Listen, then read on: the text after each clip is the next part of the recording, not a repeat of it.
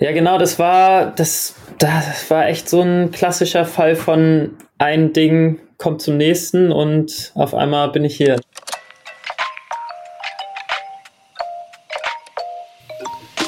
Hallo und willkommen bei A-Frame. Mein Name ist Michael Zillewagen. Zusammen mit Alexandra Schalaudek und Peter Roche spreche ich hier für dich mit vielen interessanten Menschen, die sich rund um den Surfsport tummeln.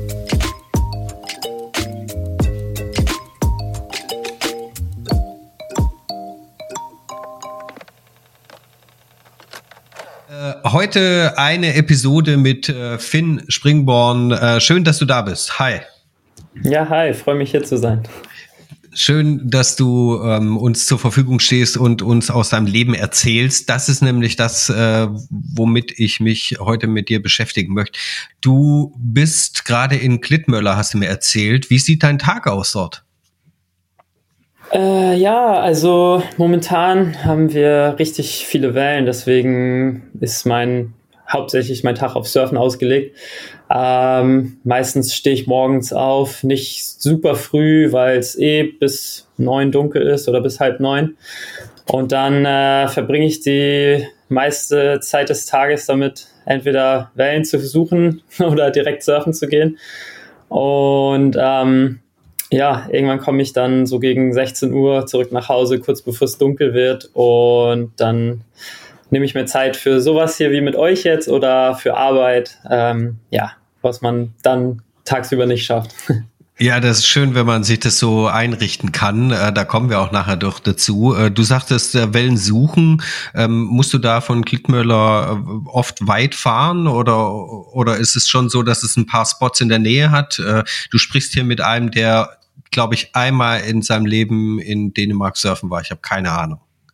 Ja, also ähm, man muss nicht weit fahren. Also das meiste spielt sich in einem Umkreis von 30 Kilometern ab. Das äh, ist relativ human, aber man kann doch trotzdem gerne mal zwei, drei Stunden damit äh, verbringen, Wellen zu suchen. Äh, zum einen, weil sich die Sandbänke ständig ändern und zum anderen, weil wir halt sehr vom Wind abhängig sind. Also es ist oft onshore und dann guckt man doch mal, ob man irgendwo eine Mole findet, wo ein bisschen Abdeckung ist oder irgendeine kleine Bucht, wo es ein bisschen cleaner reinläuft, wenn es passt von der Swell-Richtung. Und ja, wie gesagt, die Sandbänke ändern sich ständig und man versucht natürlich auch so ein bisschen von der Crowd wegzukommen, die hier auch nicht ohne ist mittlerweile. Ähm, aber ja, an manchen Tagen fährt man einfach nur zum ersten Spot, wo man weiß, es läuft und, das, und wenn es dann da gut ist, springt man natürlich direkt rein und dann gibt es manche Tage, wo man einfach schaut, dass man vielleicht was Besseres findet oder ja, wonach einem gerade ist quasi.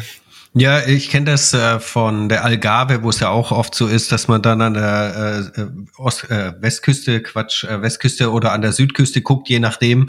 Und bei einer Küste ist noch zu hoch, bei der anderen noch zu klein. Und dort ist es aber oft so, dass die Sandbänke sich nicht so ändern. Das ähm, hat gerade meine Folgefrage ein bisschen gecrashed, weil ich wollte dich eigentlich fragen, ob so inzwischen bei dir schon so ein bisschen so ist, dass du das mit dem Wetter einschätzen kannst. Weil wenn man wo eine gewisse Zeit schon surft, so, dann kann man das ja so ein bisschen einschätzen. Ist es trotzdem schon so ein bisschen so oder ändern die Sandbänke sich so radikal? Nee, definitiv. Also es gibt Windrichtungen und, und vor allem auch ähm, ja, Swell-Richtungen, bei denen man schon relativ genau sagen kann, oder so, das sind eher Kombinationen aus Wind- und Swell-Richtungen, ähm, wo man genau sagen kann, so, hey, das ist am wahrscheinlichsten, dass es da heute läuft und dann fährt man da natürlich auch als erstes hin. Aber es kann immer sein, dass irgendwas, irgendein kleiner Parameter abweicht und man dann doch irgendwo anders landet. Und oft gibt es auch Sandbänke, die für zum Beispiel ein, zwei Wochen super, super gut sind und dann für Jahre oder für Monate verschwinden. Und dann sucht man sich wieder eine andere Sandbank oder man guckt nach dem, ja, nach irgendwas Besonderem immer.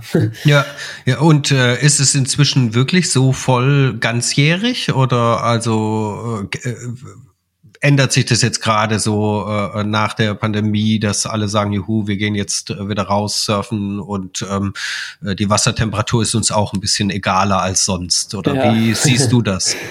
Ja, also Surfen boomt richtig hier oben. Es ist, wird auf jeden Fall deutlich, es ist deutlich voller geworden in den letzten paar Jahren, ähm, vor allem auch die letzten zwei Jahre. Und äh, ja, es ist ähm, das ganze Jahr über crowded, nicht, ich würde nicht sagen crowded, das ist ein bisschen übertrieben, aber es gibt schon Spots, an denen man auch im Winter mit 40, 50 Leuten im Wasser sitzen kann. Vor allem jetzt so über die Ferien, also Weihnachten, Silvester, war wahnsinnig viel los, da waren wahnsinnig gute Wellen und es war, war proppevoll. Also da saß man wirklich regelmäßig mit 50 anderen Leuten im Wasser. Und wie ist äh, die Stimmung? Die Stimmung ist super. Ähm, wenn sich alle an die Regeln halten. Ja, also Leid, genau, leidiges Thema. ja, nee, also im, im Grunde ist die Stimmung hier echt entspannt im Wasser und ähm, deswegen bin ich auch so gerne hier, weil äh, ich, ist, ich kenne eigentlich fast jeden im Wasser, ähm, außer halt natürlich in den Ferien, wo dann auch Leute aus, von überall herkommen. Das ist ein bisschen was anderes. Aber ja, solange man hier mit Freunden im Wasser ist, sind, ist die Stimmung immer super. Und das Einzige, wo es mal ein bisschen stressig werden kann, ist, wenn Leute ihr Level ein bisschen überschätzen und halt mit ihren dicken Softboards oder Longboards an Spots rauspaddeln, wo es jetzt vielleicht nicht so angebracht ist. Und ähm, das kann dann schon mal zu Reibereien führen, aber nicht so, wie, wie man es aus Portugal oder von den Kanaren kennt, weil die Dänen doch relativ entspannt sind. Ja, und weil die Leute, also korrigiere mich, wenn ich falsch liege, aber ich denke, die Leute sind halt auch mehr, ähm, haben mehr Commitment, weil das Wasser so kalt ist und man auch nicht so lang drin ist. Ne? So dann, dann ist genau. es irgendwie äh, auch so, dass, dass da ein bisschen ja, also so, so der oder diejenige, die einfach mal so mit dem, Wasser, äh, mit, mit dem Board kurz ins Wasser springt, die gibt's dann da weniger oder täusche ich mich? Ah, ja, im Winter gibt es die weniger, im Sommer gibt es schon relativ viele davon, weil im Sommer ist es ja auch nicht so kalt. Also das Wasser kann, ist so um die 18 Grad und es kann auch mal so Richtung 20 gehen. Also im Sommer ist es gar nicht, gar nicht wirklich Cold Water Surfing. Ähm, von daher gibt es auch, es gibt ja auch viele Surfschulen hier und so und viele Leute, die es einfach ausprobieren, weil die Bedingungen oft auch gut sind, um es zu lernen, weil es halt nicht riesengroß wird oder so. Aber trotzdem gibt es halt so einige Sachen, wo man darauf achten sollte, wenn man hier ähm, einfach mal so reinspringen will. Ähm, aber ja, wir haben auch viel unsere, also wir haben eine coole Community hier und wir haben auch viele Secret Spots, sage ich mal, wo man echt äh, bei vielen Bedingungen mal mit niemanden bis wenig Leuten im Wasser sitzt. Das ist schön, wenn man äh, 2023 die Begrifflichkeit Secret Spots noch, äh, noch, ja. noch hört, dass die noch gibt. Und wie, bist du gleich lang im Wasser, wie wenn du jetzt in Osgore ins Wasser springst? Mm, es kommt immer ein bisschen drauf an. Also an einem richtig guten Tag surfe ich auch im Winter vier, fünf Stunden hier, auf jeden Fall. Ähm, aber da muss schon alles stimmen. Normalerweise macht man es eher so, dass man vielleicht eine zwei, drei Stunden Session macht, wenn es gut ist. Ab und zu macht man auch einfach nur eine Stunde, um ins Wasser zu kommen, wenn die Bedingungen jetzt nicht so gut sind, einfach um sich ein bisschen zu bewegen, um was zu machen. Und ähm, ja, und andere Tage, da surft man dann richtig lange. Im Winter ist, ist die größte Limitierung eigentlich das Tageslicht, weil wir halt nur so sechs, sieben Stunden Tageslicht haben, manchmal weniger auch äh, in der kürzesten Zeit. Und im Sommer kann man dafür umso länger surfen, weil es hier wirklich bis Mitternacht hell ist. Ja, das ist äh, natürlich ein sehr großer Unterschied äh, zu anderen Bereichen. Äh, das, das war. Und äh, ich habe in einem Artikel gelesen, dass du wegen der Kälte natürlich dich fachgerecht warm machst, weil das ist natürlich die halbe Miete. Ähm, ja. äh, woran merkst du, wenn du im Wasser bist, ähm, dass, dass die Temperatur langsam ein, ein, Problem wird und dass du jetzt sagst, jetzt äh, ist genug, jetzt gehe ich raus? Hast du da so einen persönlichen Teaser? Ähm, das kommt ein bisschen drauf an, wie, wie die Bedingungen auch sind, weil oft ist es hier einfach so, dass man sich super viel bewegt und einem, dass einem gar nicht kalt wird. Dann ist es eher so, dass man irgendwann schlapp macht und sagt so, boah, bin jetzt irgendwie durch, hab genug. Äh, einfach weil es auch anstrengender ist mit dem dicken Neo und so. Aber ja, wenn es so Tage sind, wo man lange auf Sets warten muss und wo man sich wenig bewegt im Wasser, dann wird es natürlich auch mal kalt und dann fangen halt als erstes die Füße und Hände an kalt zu werden und irgendwann wird, ist es dann einfach nicht mehr angenehm und dann geht man, geht man halt raus. Ja, also, also quasi auch der Klassiker, den, den jeder, also ich auch kenne, selbst äh, mit dünnen Neo in äh, Portugal ja, oder sowas. Ja, genau. genau. Okay. Ja. Ja. Sag mal, du bist ja schon an der Ostsee aufgewachsen und ich habe gelesen, du bist äh, in der Familie bereits der zweite Surfer, äh, Surfer der zweiten Generation. War äh, Mutter, Vater, wer, wer ist gesurft? Ähm, also mein Papa und meine Mama waren eine Zeit lang beide Windsurfer und äh, meine Mama hat es dann nicht durchgezogen, die hat es natürlich früher mal ab und zu gemacht, so, aber mein Vater hat es dann relativ lange durchgezogen. Ähm, ist dann irgendwann zum Kiten übergegangen und irgendwann haben wir dann halt mal so ein Surfbrett bekommen. Damit ist er dann auch ab und zu mal surfen gegangen. Aber er war, er war eher so Windsurfer, Kitesurfer, ja.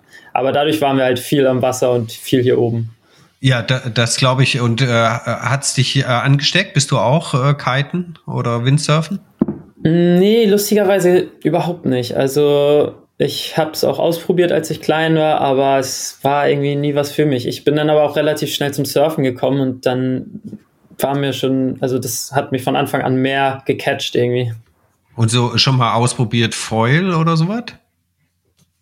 Ähm, auch nicht tatsächlich. Also das ist, liegt aber, glaube ich, auch einfach daran, dass ich, ähm, wenn ich nicht hier bin, super viel unterwegs bin und irgendwie nie so richtig die Zeit gehabt habe, das was anderes auszuprobieren, weil wenn mal keine Wellen sind und es flat ist, habe ich halt genügend andere Sachen noch zu tun. Ähm, ja, und es gibt halt super viele Leute, die hier Wingfoilen gehen und so, einfach weil du es immer machen kannst. Und es ist für so Leute, die jetzt nicht so flexibel sind und auf die besten Zeitfenster für Wellen warten können, ja auch super angenehm, ähm, weil man auf jeden Fall jeden Tag ins Wasser kommt. Wind ist eigentlich fast immer hier. Und ja, Foilen könnte ich mir gut, aus, äh, gut vorstellen, das mal auszuprobieren. Also einfach ohne, ohne Wing sondern nur mit dem Foil, weil wir da, glaube ich, auch gerade im Sommer genügend Tage haben, wo man da echt Spaß haben kann, wo, wo man halt nicht wirklich surfen gehen kann. Ja, bei mir steht es auch noch an. Ich finde das super spannend, weil ich wirklich jetzt ja. auch von, äh, äh, von äh, Dirk Herpel oder Peter Rochel hier, der Kollege, von denen allen immer gehört habe, das macht echt tierisch Laune. Und ich bin natürlich äh, super gespannt, aber komischerweise ähm, äh, gibt es noch eine große Einstiegshürde, habe ich so das Gefühl. weißt du, weil einige ja. Gesprächspartner von mir schon gesagt haben, so ja, probiere ich mal irgendwie. Ja, ja, ja, es ist, liegt, glaube ich, einfach daran, dass man das Material nicht einfach rumliegen hat. Also es ist ja immer dann das entweder ist, von Freunden ja. ausleihen oder gleich rein investieren, ist ja auch irgendwie, wenn man nicht mal weiß, ob das was für einen ist, ist ja auch jetzt nicht so sinnvoll. Ja, ist ja auch ein bisschen äh, Geld, was da, was da ausgegeben werden soll dann. Ne? Ja, genau. Ähm, du äh, surfst total gerne im Kaltwasser und wirst auch so ähm, als Kaltwasser-Profisurfer irgendwie ähm, äh, betitelt. Äh, ist, ist das deine Jobbeschreibung eigentlich? ja, also ähm, ich habe mir es jetzt ja nicht bewusst ausgesucht, Kaltwassersurfer zu sein. Es hat sich einfach dadurch, dass ich viel hier war, ergeben und, und ich ja, ich, mir hat es dann irgendwann auch nicht mehr wirklich was ausgemacht, die Kälte, weil ich halt so aufgewachsen bin und von wirklich von klein auf dran gewöhnt war und ähm, bin deswegen auch viel in kältere Regionen gereist, um einfach leere Wellen zu surfen und ich es hat mir von Anfang an wirklich Spaß gemacht, in kälteren Regionen zu surfen, weil halt das äh, es ist ein Miteinander unter den Leuten. Man wird irgendwie in der Community aufgenommen und das habe ich halt hier empfunden, aber auch an anderen Orten. Und das hat man halt äh, natürlich auch mal irgendwo, wo es warm ist, aber nicht so viel wie, wie jetzt zum Beispiel irgendwo, wo die Leute halt, wo es halt nur eine Handvoll von Surfern gibt. Das ist auch etwas, wo ich äh, tatsächlich ähm, jetzt auch gerade drauf gestoßen bin, dass es wohl doch also wie ich vorhin schon gemutmaßt habe, äh, das Commitment auch ein bisschen ist so, weil du musst dich halt wirklich entscheiden, wenn du jetzt so wie ich nicht in so einem Gebiet aufgewachsen bist, ähm, dass du sagst, okay, ich, ich mache das trotzdem, ist kalt, aber ist egal und so. Und irgendwie ja. ist es auch, dass man mehr die Natur spürt. Und äh, genau. beim Duckdive ist es noch mal kälter und äh, ähm, also das ist irgendwie schon eine nähere Verbundenheit und die zeigt sich dann wahrscheinlich auch in der in der Community ein bisschen mehr. Kann ich mir gut vorstellen. Genau. Und zum Thema Kaltwassersurfen als Job, also ist es ähm, ja, ich habe jetzt nie versucht, äh, speziell Kaltwassersurfer zu werden, weil ich war auch viel, ich bin auch viel im, im Warmen unterwegs und äh, surf genauso gerne im Warmen und mache auch mal gerne eine Auszeit in Indo und habe auch mal ein Jahr in äh, Australien gelebt und bin auch durch, durch Pure viel an so Orten wie Portugal, Frankreich, Kanaren unterwegs und mache das super gerne. Äh, ich komme nur halt jedes Mal wieder zum Kaltwassersurfen zurück und ich glaube, das, das ist so das, was man, wofür ja, man irgendwie bekannt geworden ist, weil es einfach so eine Nische ist. Und ähm, ich ja auch klar als Deutscher nicht immer die gleichen Trainingsbedingungen hatte wie jetzt Leute aus Portugal oder Spanien oder Frankreich und deswegen nie so 100% in dieses Contest-Surfen geraten bin. Natürlich mache ich das auch ein bisschen, aber nicht so von wegen jetzt QS verfolgen und versuchen auf die Challengers zu kommen. Also sowas, das war für mich dann halt immer, okay, Trips an spannende Orte machen und Swells jagen und ähm, so viel Zeit wie möglich im Wasser zu verbringen. Ja, das äh, da äh, hätte ich nachher ähm, dich auch noch gefragt, aber dann schieben wir das direkt ein. Äh, Wettkämpfe. ich kann mich erinnern an die deutsche Meisterschaft 2017, ne, wo du äh, ja. war das nicht da, wo du wo du äh, wo, wo der Philipp dich noch mit dem mit dem Auto hingefahren hat zum Heat. Ja. genau. Ja. Da hast du da hast du mitgemacht, aber ansonsten ist das nicht wirklich so was für dich. Also die Leidenschaft ist größer als äh, das Ego zu sagen, ich will ähm, bei Wettkämpfen performen. Mm, doch, ich compete auch relativ viel dafür, dass ich äh, so viel unterwegs bin, aber es sind dann auch so ausgewählte Contests. Also ich mache zum Beispiel die ganze dänische Tour. Ähm, es gibt eine dänische Surf-Tour, die mache ich jedes Jahr mit, weil das immer, ähm, also die geht vom Frühjahr bis Herbst. Ähm, sind meistens so drei, vier Events im Jahr, wo jeder mitsurfen kann. Also es geht jetzt nicht danach, dass man, man muss nicht in Dänemark leben oder Däne sein, äh, da kann jeder mitmachen. Es gibt dann nur zwei Wertungen. Es gibt einmal eine Gesamtwertung, also wird am Ende ein Tourwinner, äh, Tourwinner gekürt und dann ein dänischer Meister, der dann nur aus dem dänischen Ranking ist. Und das habe ich auch schon, mache ich auch schon super lange. Das habe ich auch von klein auf eigentlich gemacht so. Und dann versuche ich auch jedes Mal bei der DM am Start zu sein, wenn sie stattfindet. Und ja, zwischendurch surfe ich mal ab und zu so Contests. Ähm, was, was mir halt so, ja, wo ich denke, das macht Spaß, da habe ich Bock drauf und ähm, wo was halt umsetzbar ist. Ja, dann habe ich das tatsächlich einfach äh, nicht so mitbekommen, ähm, ja. Äh, weil da, ja, ja, also dann, weil da habe ich wirklich gedacht, so, hm, ist ja gar nicht so viel. Das mit der dänischen Surftour, eine tolle Sache übrigens, ähm, habe ich schon viel ja. von gehört. Will, will ich auch mal irgendwann mal ähm, hingehen, also nicht mitmachen natürlich, bin ich viel zu schlecht, aber mal dabei sein und äh, mal gucken, wie die das machen, weil das ist eine tolle Sache.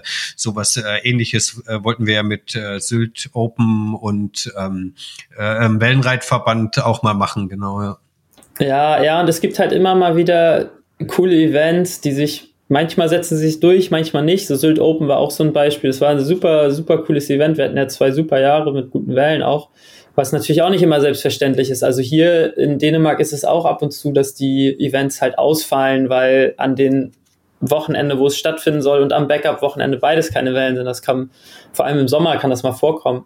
Aber oft ist es dann doch so, dass man wirklich gute Bedingungen hat und echt ähm, ein cooles Wochenende dann hat, wo man alle Leute wieder sieht aus der Szene so und man sich halt, also es ist so ein familiärer Vibe irgendwie auch immer. Ja, so habe ich das auch bei den zwei Sylt Opens in Erinnerung gehabt. Ähm, ja, genau. das, das war, das war toll. Und da hatten wir auch super Dusel mit dem Wetter. Ne? Also, ja, ja. Äh, das war, das waren tolle, tolle äh, Contests. Ähm, so, dann, also dann bist du quasi äh, dem Alter von zehn Jahren schon irgendwie ähm, auf dem Brett gestanden, habe ich gelesen, und äh, dann hast du äh, deine Schulzeit äh, verbracht und wie bist du danach dann direkt zum Surfen gekommen? Hast du, hast du irgendwas, also ne, beruflich äh, ja. wollte ich da jetzt mal ein bisschen äh, drauf einsteigen. Du hast schon erwähnt, äh, Pure Surf Camps, ähm, äh, für die arbeitest du, bist Chefredakteur vom Wellenreiten Magazin, arbeitest fürs Waves and Woods, äh, bist gesponsert, da kommen wir auch gleich noch drauf zu sprechen. Aber wie hat sich das alles entwickelt? So was kommt ja nicht von allein. Also da sitzt so der zehnjährige Finn dann äh, irgendwie in Flensburg und sagt, okay, ich gehe ab und zu surfen an der Ostsee und später dann an der Nordsee und wie, wie hat sich das entwickelt?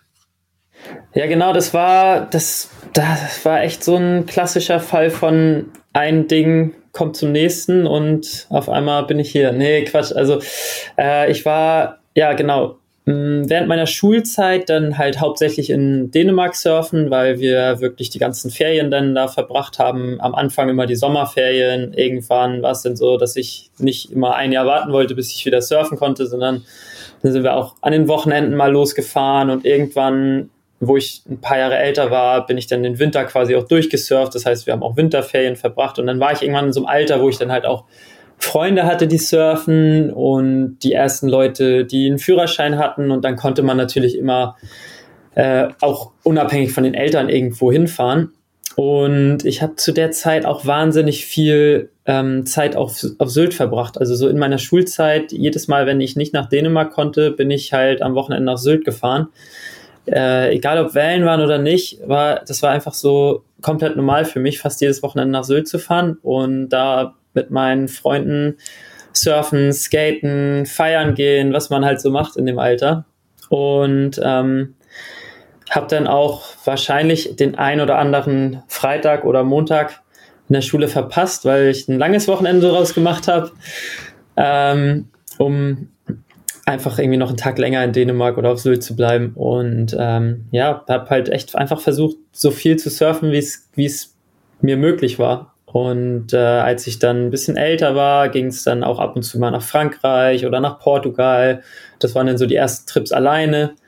Und ähm, so ging das quasi, bis ich äh, Abi gemacht habe, ja. und, und nach dem Abi, äh, hast, was hast du dann gemacht? Nach dem Abi bin ich als erstes ähm, wieder zurück nach Sylt, habe da als Rettungsschwimmer eine Saison gearbeitet. Ähm, das ist so ein Standardjob unter Surfern im Norden, würde ich sagen, weil das echt ein gut bezahlter Job ist mit entspannten Arbeitszeiten und Surfen gilt als Training, was während der Arbeitszeit erlaubt ist. Das heißt, wir durften uns die ganze Zeit abwechseln und surfen gehen. Wenn es natürlich Brillant. nicht. ja, wenn es natürlich nicht proppevoll äh, am Strand ist und gerade 30 Grad sind und, und super viele Leute so. Denn, aber es gibt genügend Tage, wo es halt durchgehend geregnet hat und windig war, wo niemand am Strand war, wo man dann sich echt den ganzen Tag mit Surfen abgewechselt hat.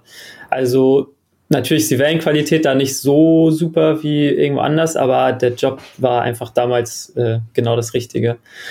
Und ja, dann wollte ich eigentlich direkt nach Australien gehen für ein Jahr. Hm, das hat sich dann aber ein bisschen geändert, dadurch, dass äh, Felix Gensicke äh, mich damals gefragt hat. Also, es ist ein Kumpel von mir aus Rostock, der ist Fotograf und Filmer und ähm, macht binsurfen.de zum Beispiel. Viele Projekte darunter. Ähm, der hat mich gefragt, ob ich mit bei seinem Film dabei sein will. Hm, der hat damals nach seinem Studio den ersten deutschen Kaltwassersurffilm produziert. Headache äh, heißt er. Und ja, und dann sind wir sechs Monate durch Europa gereist und haben halt gefilmt, was das Zeug hält. Also haben echt versucht, alles mitzunehmen, so oft wie möglich nach Dänemark zu fahren im Winter. Wir sind nach Schottland gefahren. Die waren in Island, da konnte ich leider nicht mit. Und wir waren, haben einen Trip nach Helgoland gemacht, wo halt auch wirklich noch nicht viele Leute surfen waren. Und all solche Sachen. Und daraus ist dann Headache entstanden. Und als der fertig war, bin ich in den nächsten Flieger gestiegen und nach Australien gegangen, wo ich dann ein Jahr verbracht habe. Und da war es für mich das erste Mal, dass ich so am Meer gelebt habe und wirklich jeden Tag konstant surfen gehen konnte. Und hast du da dann auch gearbeitet in Australien oder äh, dein ja, genau. Sparbuch, äh, Sparbuch geplündert? Ähm, beides, also da, zum Teil habe ich ja deswegen auch auf Sylt gearbeitet im Sommer und ähm, ich habe halt natürlich versucht, so viel zu surfen, wie es geht und wenn ich gemerkt habe, so jetzt wird es langsam knapp, habe ich mir einen Job gesucht und habe ein bisschen gearbeitet und irgendwann habe ich dann einen ganz coolen Job in Byron Bay gefunden, wo ich für den Onkel von einem Kumpel von mir aus Deutschland gearbeitet habe, der irgendwann mal ausgewandert ist dahin. Der hat so eine Firma gegründet mit die, die machen so Air Conditioning. Äh, und der hat mich, ja, der hat mir einen Job gegeben, wo ich einfach eine Liste an Aufgaben bekommen habe, die ich in mal mehr, mal weniger Zeit abarbeiten musste. Und wie ich das mache und wann ich das mache, das war ihm völlig egal. Und dann konnte ich mir dadurch halt auch die Zeit relativ gut einteilen und bin halt surfen gegangen. Wenn morgens Wellen waren, war ich morgens surfen, habe danach gearbeitet oder halt andersrum. Und wenn keine Wellen waren, habe ich durchgearbeitet und ja, dafür dann auch mal wieder ein paar Wochen am Stück Pause gemacht und einen Roadtrip gemacht zum Beispiel. Hab mir das dann ja so mit ihm zurechtgelegt. Das war ganz gut.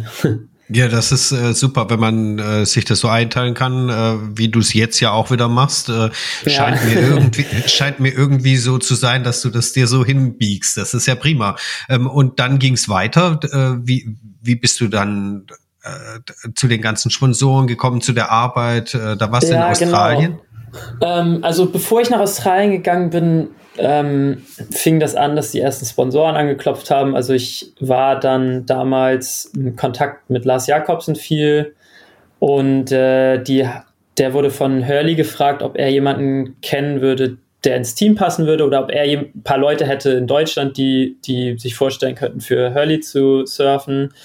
Und so bin ich dazu gekommen. Also es war so, als es anfing mit Sponsoren und ähm, dann, als ich aus Australien wiedergekommen bin, ging das irgendwie immer weiter so. Also ich habe dann die richtigen Leute kennengelernt ähm, und hier und da mal ein paar Deals äh, abstauben können und dann habe ich viel als Surflehrer auch in Dänemark gearbeitet nach Australien, ähm, wo ich dann auch immer viel surfen konnte. Und ich habe halt einfach immer versucht, irgendwie am Meer zu sein und irgendwo zu sein, wo ich, wo ich surfen konnte. Und nach Australien war mir so ein bisschen bewusst, so, okay, ich, ich will weiter, also ich, ich brauche das irgendwie in meinem Leben. Ich muss äh, die ganze Zeit irgendwann mehr sein und bin seitdem halt super viel am Reisen gewesen. Und ähm, genau zu der Zeit äh, ist dann auch Pure in mein Leben gekommen quasi die haben damals das Surf-Team zusammengestellt, ähm, wofür auch Lars Jakobsen zuständig war. Also der hat mir echt wahnsinnig geholfen, was das anging, ähm, so Sponsoren zu finden und mich da ein bisschen zu vermitteln und so. Ähm, ja, und dadurch hatte ich dann nochmal ganz andere Möglichkeiten, weil Pure uns wirklich überall hingeschickt hat und uns überall, überall hat äh, wohnen lassen. Und da war es dann wirklich so, hey, ihr könnt so viel hier sein, wie ihr wollt und so viel surfen, wie ihr wollt. Und das Einzige, was wir von euch erwarten, ist, dass ihr ein bisschen uns ein bisschen pusht. Und das war natürlich super. Ja, das glaube ich dir. Ja, der Lars, äh, für die Hörerinnen und Hörer, die äh, nicht wissen, wer Lars Jakobsen ist, der ist der Herausgeber und ähm, Gründer vom Waves and Woods Magazin. Da habe ich auch ein Interview mit ihm, äh, eine Episode gemacht. Ein unglaublich äh, sympathischer, toller Typ, ähm, kann ich auch nur bestätigen. Du bist jetzt äh, zu ähm, Pure dann gekommen und die haben gesagt, ja, pusht uns natürlich und ihr könnt irgendwie hier wohnen und äh, an verschiedenen Destinationen surfen gehen.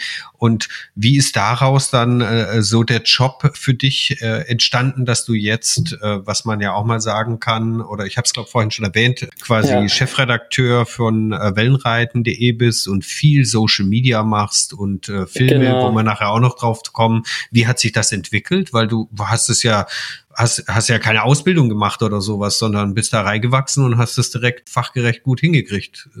ja, das ist so ein bisschen, äh, ja, ich bin da wirklich so ein bisschen reingerutscht, weil ähm, ich bin, wie war das ja? Ich war bei Pure viel, du, dadurch habe ich äh, viel, war ich ja auch wieder viel mit Fotografen unterwegs, viel mit, Fo mit Kameraleuten unterwegs, also viel Filmer, Fotografen, viele, an vielen Projekten einfach gearbeitet. Und ich war immer auch viel mit Lars, wie gesagt, unterwegs. Also wir haben viele Stories zusammen gemacht, so Travel-Berichte. Das war zum Beispiel, wir sind nach Island zusammen, all solche Sachen. Und irgendwann hat Lars mich da mal gefragt, so, ob ich nicht den Text schreiben will für, ich weiß nicht mehr genau, welcher Trip es war, aber es war so, wir haben einen Trip gemacht, wir haben Fotos davon gemacht und der sollte in die Waves and Woods dann kommen als, als Artikel. Und dann meinte Lars so, hey, hast du nicht Lust, den, den Text zu schreiben? Und bis dahin habe ich noch nie wirklich ähm, einen Text so geschrieben in dem Stil, habe aber natürlich viel in Surf-Magazinen gelesen und so weiter und hatte auch so meine, meine Lieblingslektüren, was das anging und ähm, hatte so ein bisschen so einen Stil im Schreiben, den ich ganz cool fand oder was ich beim Lesen ganz cool fand und habe das versucht dann auch so ein bisschen so anzuwenden. Und ja, Lars fand das, war super begeistert, ähm, fand den Text super. Und dann hat, hatte ich immer mehr so Möglichkeiten. Und irgendwann hat er mir dann auch immer mal so Jobs gegeben, so Text übersetzen, also vom, wir kriegen viele Texte vom, die vom Englischen ins Deutsche übersetzt werden müssen. Ähm, oder Interviews zu führen und die dann aufzuarbeiten. Also eine Jobs habe ich dann von ihm zugeschoben bekommen. Dann hat er mir den Social Media Kanal von Waves and Woods ähm, anvertraut und dann habe ich mich darum gekümmert. Also, also, also wir haben halt auf mehreren Ebenen irgendwie zusammengearbeitet. Ähm, und ja, das hat mich, mich halt super vorangebracht, was das angeht. Ich habe super viel von ihm gelernt, weil er mir auch einfach viel beigebracht hat so. Und äh, ja, dadurch bin ich dann ebenso an das Wellenreiten-Magazin gekommen, was äh, Stefan Brill dann ja gegründet hat von Pure. Ähm, der wollte eigentlich das Lars oder der hat Lars gefragt und Lars meinte dann so, nee, er hat irgendwie nicht so viel Zeit dafür, aber Finn kann es doch machen. Und dann meinte Stefan so, ja, auf, warum eigentlich nicht? Äh, und so bin ich da, da dann reingerutscht. Also am Anfang habe ich halt Texte für die Webseite geschrieben und dann war es relativ schnell klar, dass ich irgendwie das Printmagazin ähm, dann übernehme. Und äh, das ist jetzt quasi, das sind deine Jobs, wenn du sagst, ähm, was arbeite ich, dann bist du äh, quasi Chefredakteur von dem äh, Wellenreiten-Magazin und ähm, machst Social Media für äh, Waves and Woods. Oder habe ich was vergessen? Zum einen, ja, aber da hört es noch nicht auf. Ähm, ich mach, habe dazu dann noch angefangen, also wir haben ja damals den, den Rediscover-Film gemacht, ich und Philipp äh, haben den zusammen produziert quasi. Natürlich war ich auch äh, einer der Hauptakteure da drin, aber habe auch viel ähm, Zeit in die Produktion von dem Film gesteckt mit Philipp zusammen. Und daraufhin haben wir dann auch ein paar so Produktionsjobs bekommen, wo wir zusammengearbeitet haben. Philipp ist äh, selbstständiger Kameramann und macht das auch schon super lange. Ähm, ist so in der Werbebranche tätig, also macht Filme eigentlich für alles. Also nicht nur mit Surfen, sondern viele, viele Werbefilme und ähm, ja, und dann war es irgendwie so, dass wir, dass so ein paar Filme auf mich zugekommen sind, ein paar sind auf ihn zugekommen und die fanden unseren Stil irgendwie ganz cool und dann war es irgendwie klar, so, ja, wenn wir für die arbeiten, dann machen wir es natürlich auch zusammen.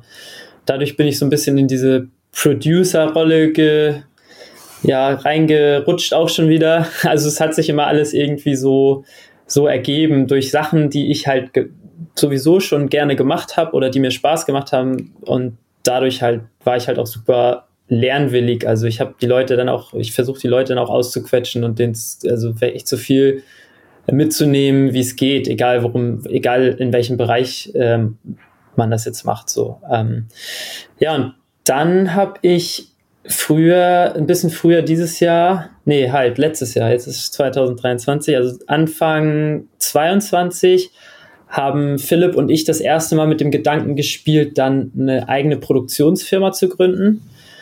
Ähm, zum einen, weil wir eh schon viele Produktionen dann zusammen gemacht haben und zum anderen, weil wir uns dann auch gedacht haben, so hey, irgendwie, eigentlich ähm, haben wir keine Lust mehr darauf, immer nur von anderen Produktionsfirmen gebucht zu werden, unsere Tagessätze dann zu bekommen. Ähm, und die stecken sich das alles in die Tasche, äh, obwohl man ja viel, super viel Arbeit da reinsteckt. Und äh, dann haben wir uns ja im Mai letztes Jahr dazu entschieden, eine Produktionsfirma zu gründen und äh, sind da damit jetzt auch tätig. Also das ist Different Minds, wenn ich äh, richtig äh, recherchiert habe. Different Minds ist unsere Firma quasi, die wir gerade hochziehen.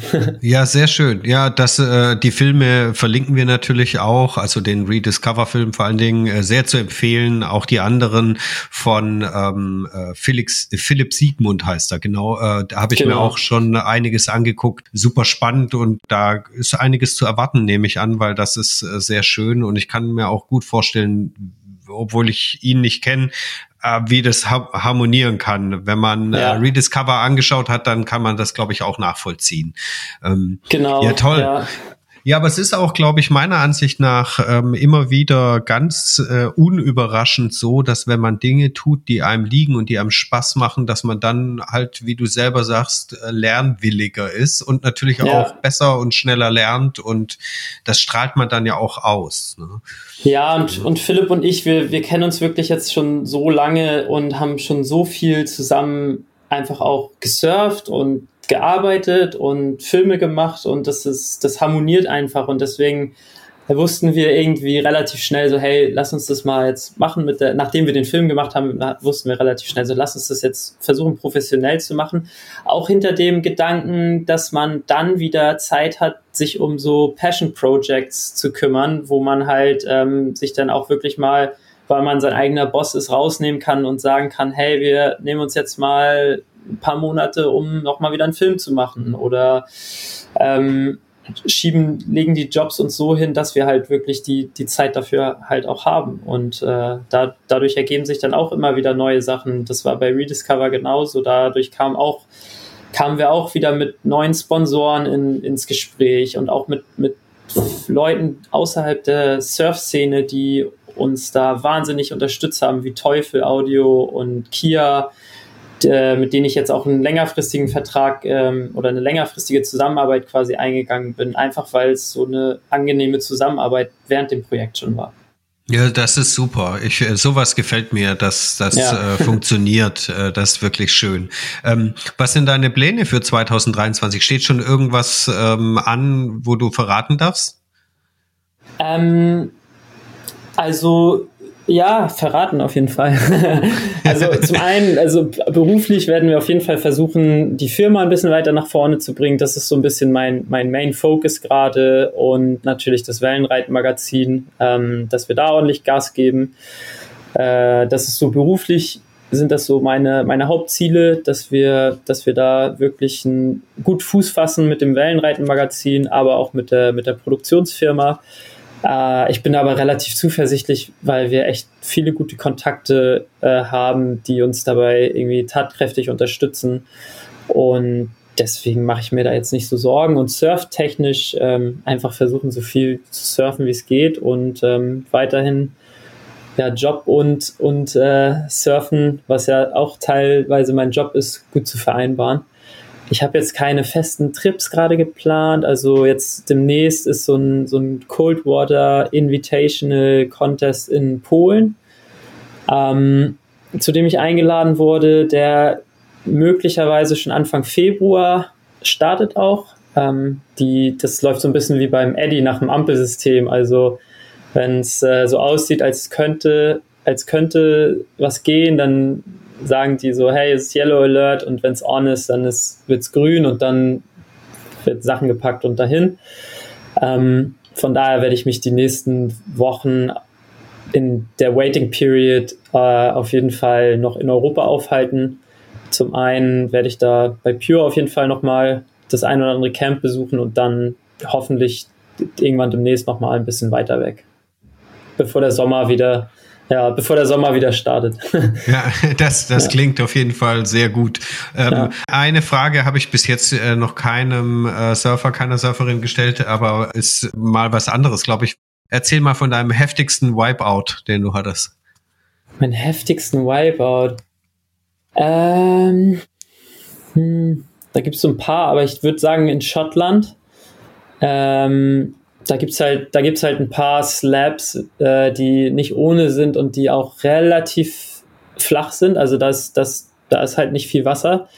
Und ich bin, das war, als wir Rediscover gefilmt haben, bin ich, sind wir ein paar Mal Backpipes gesurft. Das ist diese, diese Left, die relativ hart barrelt. Und Ähm, Jonas war ja mit dabei, der schon relativ viel auch in Irland und so unterwegs war, also auch äh, paar dickere Wellen gesurft ist. Und ähm, da hatte ich auf jeden Fall ein paar ordentliche Wipeouts, die einen ganz schön mitgenommen haben. Und dann hatte ich einen ziemlich krassen Wipeout in, in Irland. Ähm, da bin ich das allererste Mal Eileens gesurft. Das ist, ähm, oder das erste und einzige Mal bisher.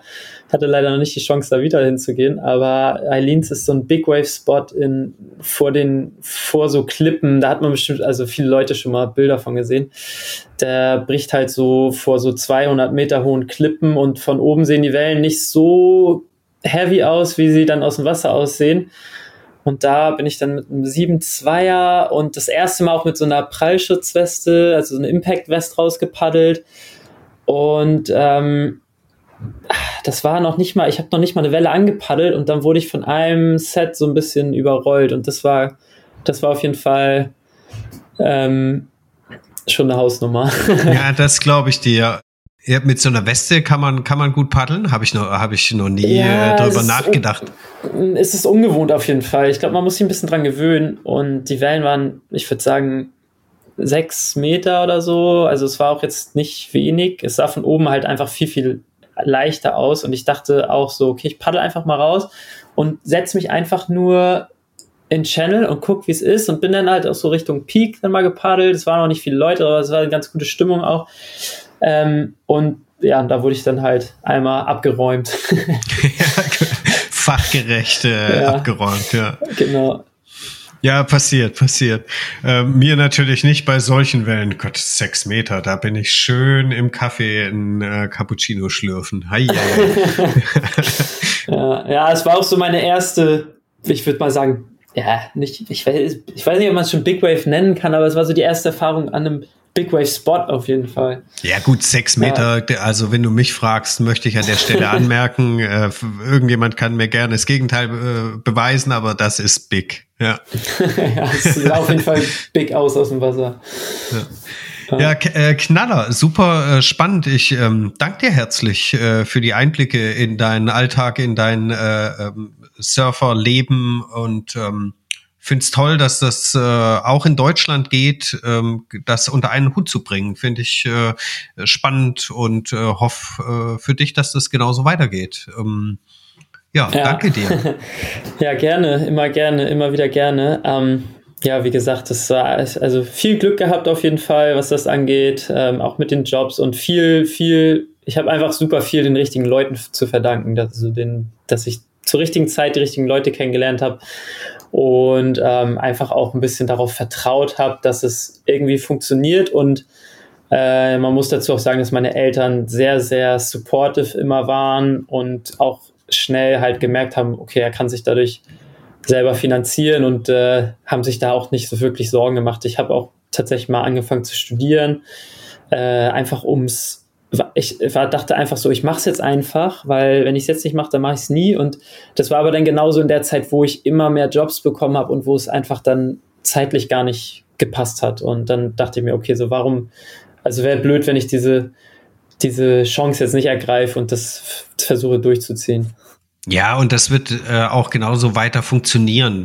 Da bin ich mir ja. ganz sicher, weil das ist irgendwie so. Ja, wenn man wenn man äh, so schon startet und wenn man dann auch immer guckt äh, und die Leute um einen rum gut sind. Ähm, ähm dann und wenn man so viel rumkommt, dann lernt man auch so viele Menschen kennen, äh, so zumindest meine Erfahrung, dass man dann auch irgendwann mal merkt, welche Leute irgendwie nur labern und welche ähm, äh, labern, aber vielleicht auch äh, gut sind und und Sachen machen genau. oder welche Leute, die labern und blöd sind. Also das kriegt man dann irgendwie raus und dann hat man ja auch äh, das Umfeld, weil wir ja beide jetzt nicht mehr 20 sind, irgendwie um zu sagen, ja, ähm, dass andere dann auch mal sagen, so, nee, lass das mal lieber oder mach das, das sind coole Leute und wie vorher schon erwähnt, der Lars äh, wirklich am Podcast äh, kennengelernt quasi in, beim Podcast und ja.